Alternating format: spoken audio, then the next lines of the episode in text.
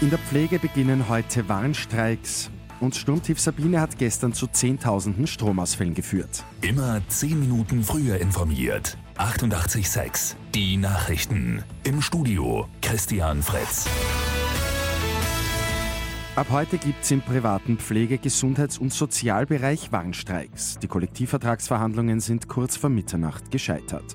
Michaela Gugelberger von der Gewerkschaft wieder sagt, warum. Weil uns die Arbeitgeber eigentlich nur eine Lohnerhöhung für zwei Jahre geboten haben, die Arbeitszeitverkürzung mittels Betriebsvereinbarung nicht wirklich ein Angebot ist, über das man real reden kann, was wirklich für alle Arbeitnehmer greifbar gewesen wäre. Statt nur in einzelnen Betrieben will die Gewerkschaft eine generelle 35-Stunden-Woche bei vollem Lohnausgleich. Um die Patienten muss sich aber niemand sorgen, sagt Eva Scherz von der Gewerkschaft GPA. Grundsätzlich arbeiten unsere Kolleginnen mit Menschen und es wird darauf Rücksicht genommen, dass niemand gefährdet ist, dass alle die Betreuung bekommen, die sie brauchen und dass die Würde der Menschen nicht gefährdet ist. Am Montag wollen die Gewerkschaften und Arbeitgeber weiter verhandeln.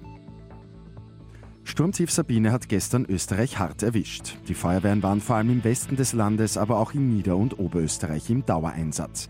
Allein in Oberösterreich sind 30.000 Haushalte ohne Strom gewesen.